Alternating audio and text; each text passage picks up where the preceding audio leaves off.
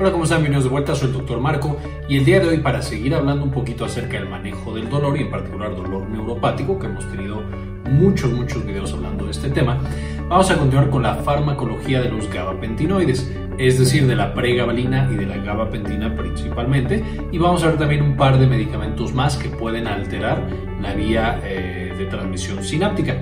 Entonces, les recomiendo mucho ver todos los demás videos que, hemos hecho eh, en cuanto a dolor, por ejemplo, farmacología de los antidepresivos eh, o inhibidores de recaptura de neurotransmisores y, y también el de los opioides. Entonces, con esto empezamos y espero les guste. Entonces vamos a platicar acerca de los gabapentinoides más conocidos y más utilizados, que son la pregabalina y la gabapentina, lo bueno, lo malo y lo feo, como todos los videos de farmacología. Les recomiendo que antes de ver este video se echen, le echen un ojo al video de sinapsis y funcionamiento de las neuronas, en el que ya explicamos justamente cómo se comunican estas células con bastante detalle para que puedan entender cómo funcionan estos fármacos, porque a pesar de lo que dice su nombre, no tienen efecto en la transmisión GABAérgica, al menos no directamente. Vamos un poquito más adelante que se diseñaron para ser agonistas GABAérgicos, sin embargo, no tienen esta propiedad farmacológica, sino que lo que hacen es que bloquean la transmisión sináptica, es decir, cuando nosotros tenemos un proceso en el que aumenta esta transmisión sináptica, como ya hemos visto, que es característico del dolor neuropático, en el que cada vez es más intensa esa sinapsis, los gabapentinoides inhiben ese cambio, eh, inhiben esa potenciación, eh, justamente modificando esta transmisión sináptica. Tiene una alta eficacia en dolor neuropático, al menos en algunos tipos de dolor neuropático. Hay algunos otros en los que no tiene tanta evidencia. Se usa, pero no estamos tan seguros de que funcione eh, de manera tan efectiva.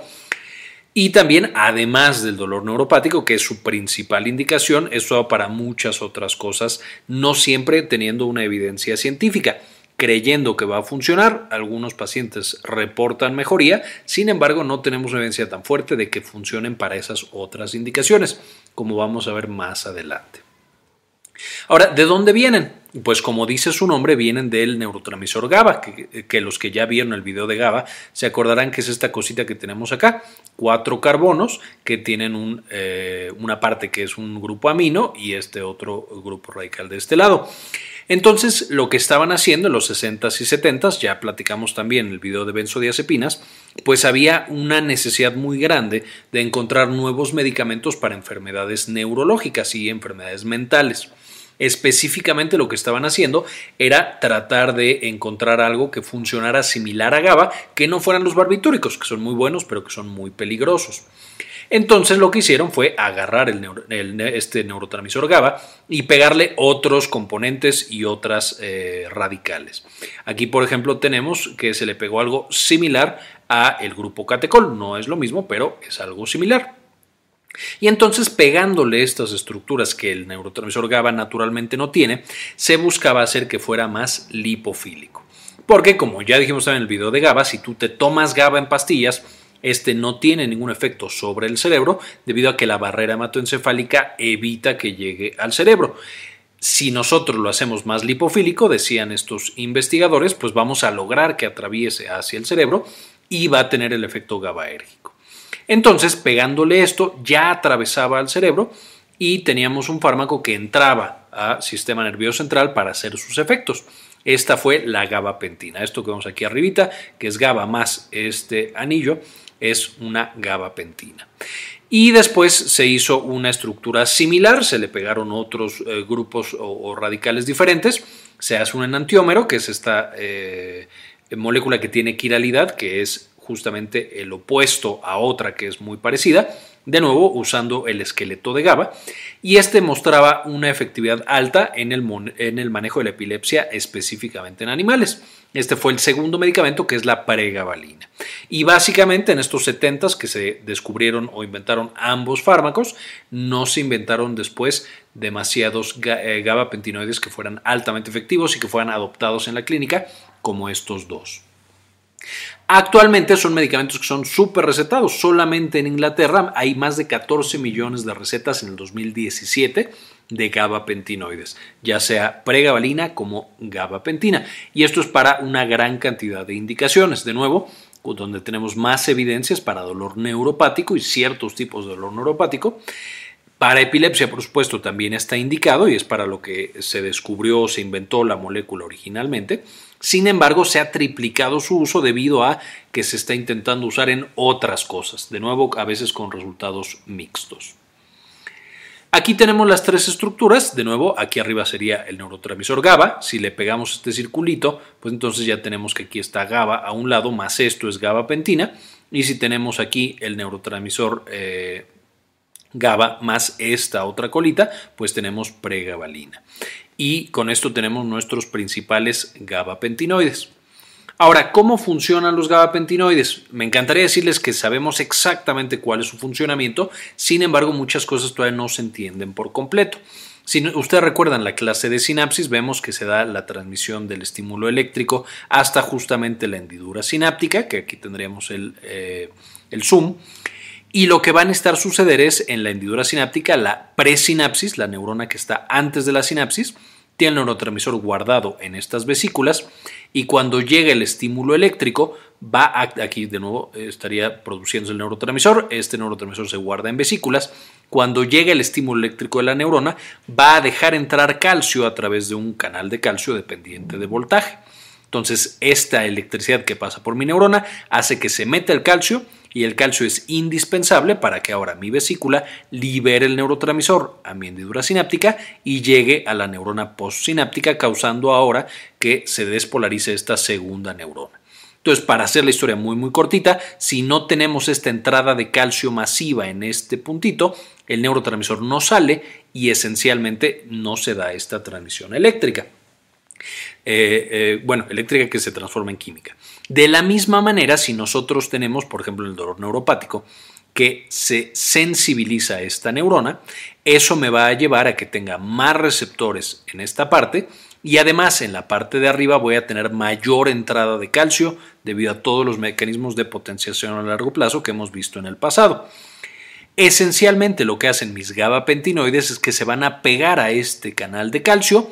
En algunas veces se ha demostrado que van a bloquear la entrada de calcio y entonces silencian a esta sinapsis, aunque en otras no logran completamente silenciar a la sinapsis y lo que hacen simplemente es que esta corriente de calcio no crezca más allá de lo que debería crecer, de nuevo bloqueando uno de los procesos del dolor neuropático, que es este crecimiento de calcio que hay en la neurona presináptica. Ahora, la pregabalina y la gabapentina van a tener este mismo efecto, se van a, pegar a este canal de calcio dependiente de voltaje. Van a ser muy similares en muchas de sus características, sin embargo, en términos generales, la pregabalina es más eficaz, tiene un mayor efecto sobre estas corrientes de calcio y sobre el dolor que eh, la gabapentina, más o menos 2.4 veces mayor el efecto de la pregabalina que la gabapentina. Esto hace también que la pregabalina tenga una dosis respuesta, es decir, a mayor dosis, entonces yo voy a tener mayor respuesta analgésica para ese paciente. Con la gabapentina en dosis bajitas sucede lo mismo, sin embargo llegamos a un techo. El techo es si yo sigo incrementando la dosis, ya no voy a tener mayor efecto analgésico en ese paciente y el techo es más o menos en los 3.6 gramos por día o 3.600 miligramos por día. Más allá de eso, realmente la gabapentina no está demostrado que funcione, mientras que la pregabalina sí podríamos, en teoría, incrementar la dosis aún más y tener una mayor respuesta. Por supuesto, esto no siempre es recomendable, hay pacientes que sí lo ameritan, hay pacientes que no, pero esto es al menos farmacológicamente posible. Además, vamos a encontrar que la pregabalina tiene una absorción no saturable, es decir, tiene una gran cantidad de transportadores en el intestino que todos la van a ir metiendo. Esto también explica por qué yo puedo seguir incrementando la dosis y no voy a tener un momento en el cual ya no voy a tener mayor efecto, porque simplemente se sigue absorbiendo más y más y más. Con la gabapentina el transportador es saturable y de hecho pareciera que después de 3.6 gramos ya no se puede absorber más. Literalmente aunque el paciente se tome 8 gramos, ya no se está absorbiendo en el intestino y no vamos a tener entonces mayores concentraciones.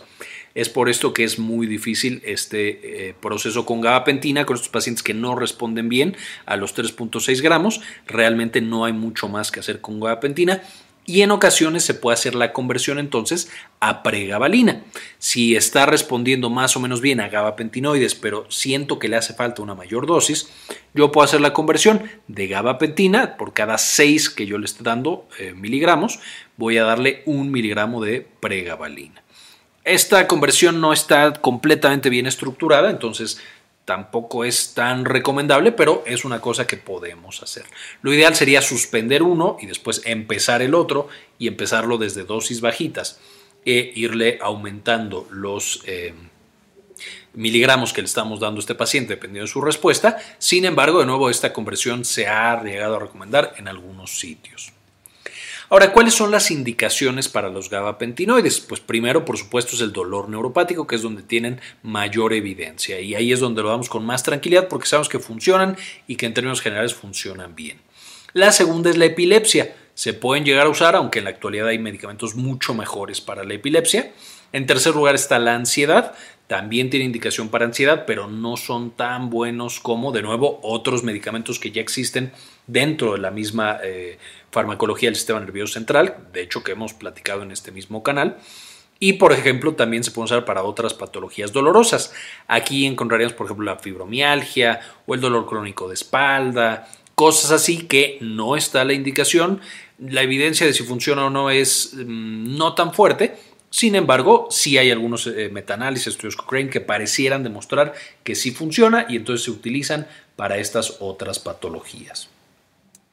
Ahora, ¿cuáles son los eventos adversos? A pesar de que los gabapentinoides son bastante seguros, si se toman solitos no generan tantos eventos adversos, y los eventos adversos que sí aparecen son en las primeras semanas de tratamiento y después va habiendo una tolerancia a la mayoría de estos eventos adversos. Eh, es una realidad que los generan y más o menos el 10% de los pacientes acaban suspendiendo el fármaco porque no toleran los eventos adversos. Y aquí encontramos que causan mareo, somnolencia, alteraciones posturales y del equilibrio, visión borrosa, alteraciones en la memoria y en las emociones, eh, problemas de la concentración, pueden causar confusión, especialmente en adultos mayores, o veremos un poquito más adelante cuando se combinan con otros fármacos, trastornos del sueño, vértigo, ganancia de peso, esto también es más o menos frecuente en el 7% de los pacientes, alteraciones gastrointestinales, y aquí causan un chorro, vómito, pueden causar estreñimiento, pueden causar diarrea, sequedad de mucosas como la boca, cambio en el sabor de los alimentos, etc. Y también pueden causar dependencia y síndrome de abstinencia. Eh, algunos de estos, incluido aquí uno que no puse, que es la depresión respiratoria, eh, son más frecuentes cuando los combinamos con otro tipo de fármacos, y ahorita lo vamos a ver más adelante. Es por esto que en general no se recomienda asociar con otros fármacos que causen estos mismos eventos adversos porque se potencia el efecto de los eventos adversos. Podemos tener mucho más mareo, mucha más confusión, muchos más trastornos del sueño, mucha más dependencia, mucha más depresión respiratoria. Pero solos en monoterapia, en términos generales, son bastante, bastante seguros y bastante bien tolerados.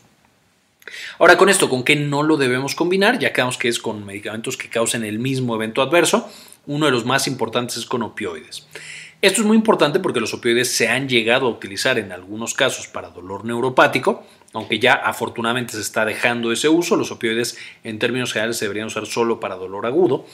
Pero bueno, cuando se usaban para dolor crónico, dolor neuropático, se combinaban con gabapentinoides y esta es una combinación peligrosa, porque puede aumentar la depresión respiratoria, eh, y, también esto eh, junto con otros depresores del sistema nervioso central, por ejemplo la combinación de benzodiazepinas y gabapentinoides o de gabapentinoides y alcohol, en el caso de pacientes con ansiedad o otras enfermedades eh, mentales, pues vamos a tener que aumentan mucho el riesgo.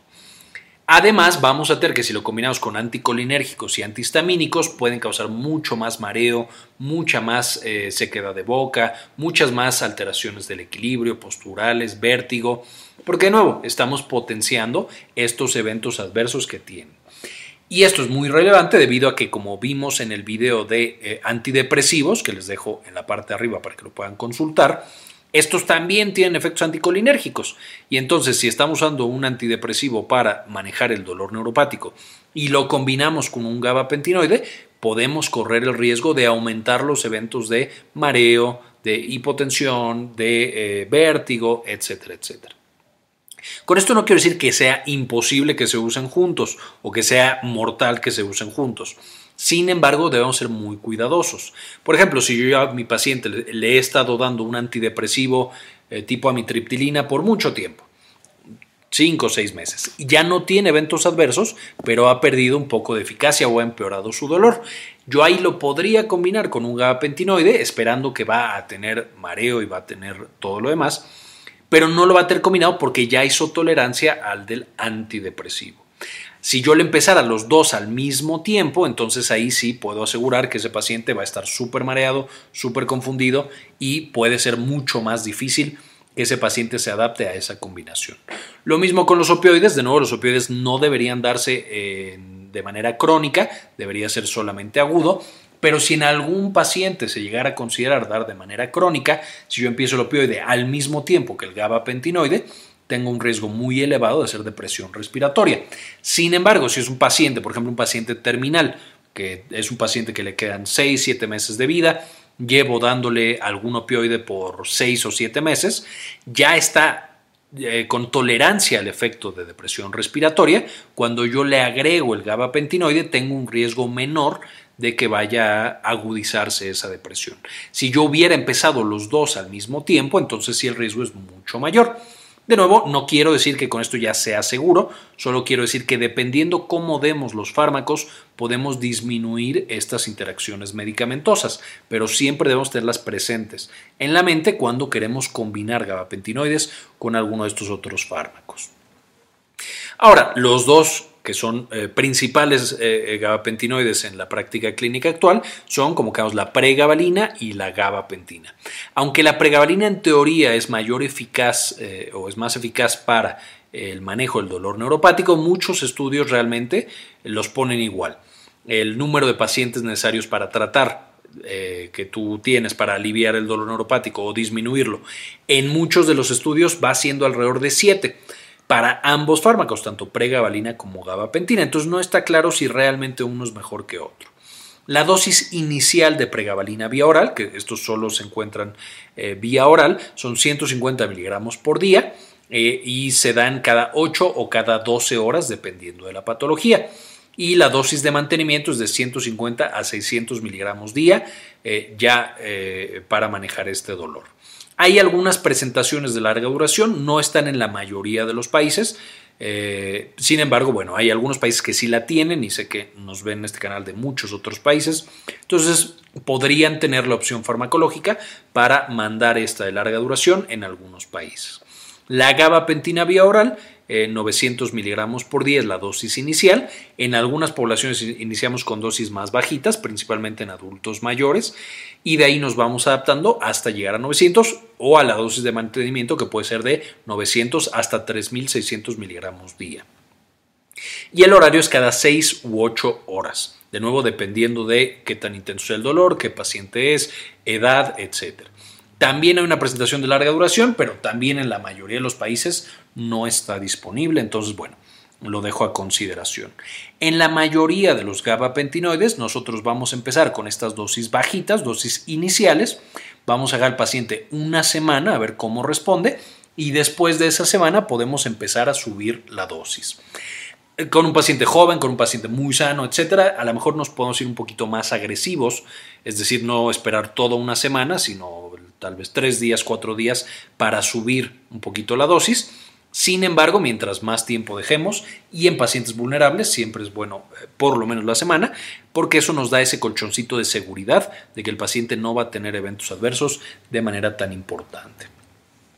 Finalmente, como algunas perlas clínicas, siempre empezar con dosis bajas y ajustar al menos por una semana, que es lo que estaba mencionando hace un momento. La mayor evidencia en dolor neuropático está para dolor asociado a herpes, en neuropatía diabética, postinfarto cerebral y trauma medular. En algunas otras la evidencia es un poquito más pobre, ya decía yo en la eh, fibromialgia o en algunos otros tipos de neuropatía, túnel del carpo, ciática, etcétera, etcétera, etcétera. No hay evidencia tan fuerte, y específicamente en neuropatía inducida por VIH, la gabapentina prácticamente no tiene función. No ha demostrado generar una mejoría en ese tipo de dolor neuropático. De la misma manera, en el dolor neuropático eh, asociado a quimioterapia, no es tan bueno el efecto que tienen estos gabapentinoides. Es decir, no logramos que baje de manera significativa el dolor en estos pacientes.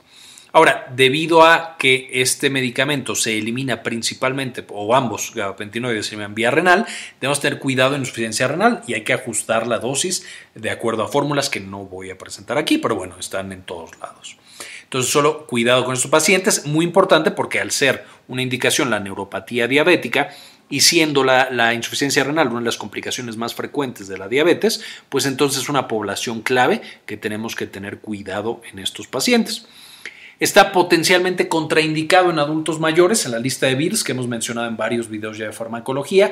Estos medicamentos pueden causar muchos más eventos adversos, pueden causar mucho más mareo, confusión, eh, etcétera, etcétera. Pueden incluso aumentar el riesgo de depresión respiratoria y de muerte debido a eh, el fármaco. Entonces, en estos pacientes debemos ser muy cuidadosos. Si se pueden usar, tampoco estoy diciendo que si se lo doy a un adulto mayor se va a morir, definitivamente no, si los uso con cuidado. Sin embargo, debemos ser especialmente cuidadosos en adultos mayores. No está indicado en lactancia porque se elimina a través de la leche y tratar de evitar en el embarazo. La pregabalina, por ejemplo, es categoría C de la FDA para el embarazo. Eh, pueden estar, puede disminuir la necesidad de opioides. Esto es muy importante, por ejemplo, en el contexto de dolor después de la cirugía, que muchos pacientes los manejamos con opioides. Yo podría dar una dosis más bajita de opioide y un poco de gabapentinoide y entonces voy a disminuir los requerimientos de opioides. Esto por supuesto en pacientes que me preocupe darle opioides y sabiendo que estoy aumentando el riesgo de eh, potenciar la depresión respiratoria postquirúrgica. En la mayoría de los pacientes con los opioides de manera aguda son bastante seguros dados de nuevo por corto tiempo para la recuperación postquirúrgica, entonces no hay tanto problema ahí, pero bueno, si tengo un paciente que es farmacodependiente o que a lo mejor ya tiene una super resistencia a los opioides por alguna otra cosa, por ejemplo, dolor, crónico que haya sido manejado con opioides, yo podría aumentar eh, el gabapentinoide y entonces tener ese paciente mejor controlado sin arriesgarme a darle tantos opioides. Y de nuevo, las conversiones directas son posibles con esta fórmula de 1 a 6, 1 de pregabalina para 6 de gabapentina. Sin embargo, eh, son riesgosas de nuevo porque no está tan bien validado que todos los pacientes reaccionen igual hay que tener cuidado, especialmente porque ya vemos que farmacocinéticamente la absorción en uno es lineal, es decir, yo puedo, mientras más doy, pues más se absorbe porque no se saturan los transportadores, mientras que otro no es lineal. Entonces ahí sí hay saturación, ya no puedo pasar de ese punto de absorción. Entonces, algunos datos para tener eh, en mente cuando yo estoy usando gabapentinoides para tratar a mis pacientes, principalmente de dolor neuropático o tal vez de alguna de las otras indicaciones. Con esto terminamos. Quiero agradecer muchísimo no solo a los miembros que se han suscrito, que ven nuestros videos, que los comparten, sino también los que nos dan un, apoyo mensual, una donación mensual de uno o de dos dólares. Eh, para justamente que continuemos haciendo este tipo de contenido. Este video entonces lo dedico a Susana Vidal, Enrique Segarra, Diana Lisbeth Flores, Ana Karen Tejeda, Napoleón Solís Maldonado, Andrés Castañeda, Maurín Solano, Hernán Gustavo, eh, eh, Raúl Santiago, Matías Hernández y el J. Muchísimas gracias a todos ellos.